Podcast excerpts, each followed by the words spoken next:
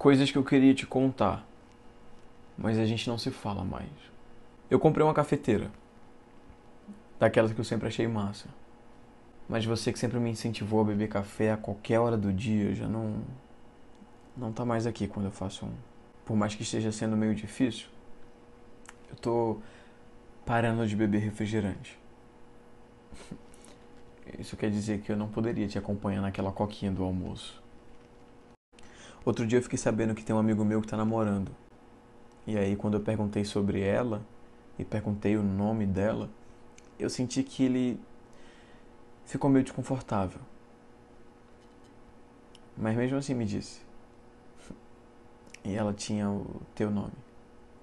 Até a forma de escrever era parecida. E aí eu falei para ele que não precisava pisar em ovos quando fosse falar de você. Porque não fazia mais sentido para mim. Faz um tempo que eu não conheço pessoas novas. Mas tenho me animado com as coisas de sempre. Mesmo sabendo que uma hora ou outra eu vou cansar. Igual cansei de te escrever e não consegui enviar. Ah, eu perdi o medo de ir no cinema sozinho. Na real, de fazer qualquer coisa.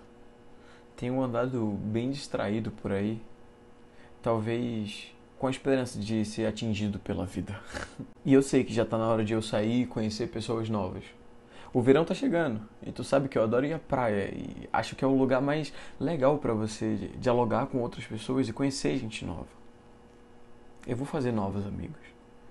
E esses meus novos amigos nunca me ouvirão falar de ti.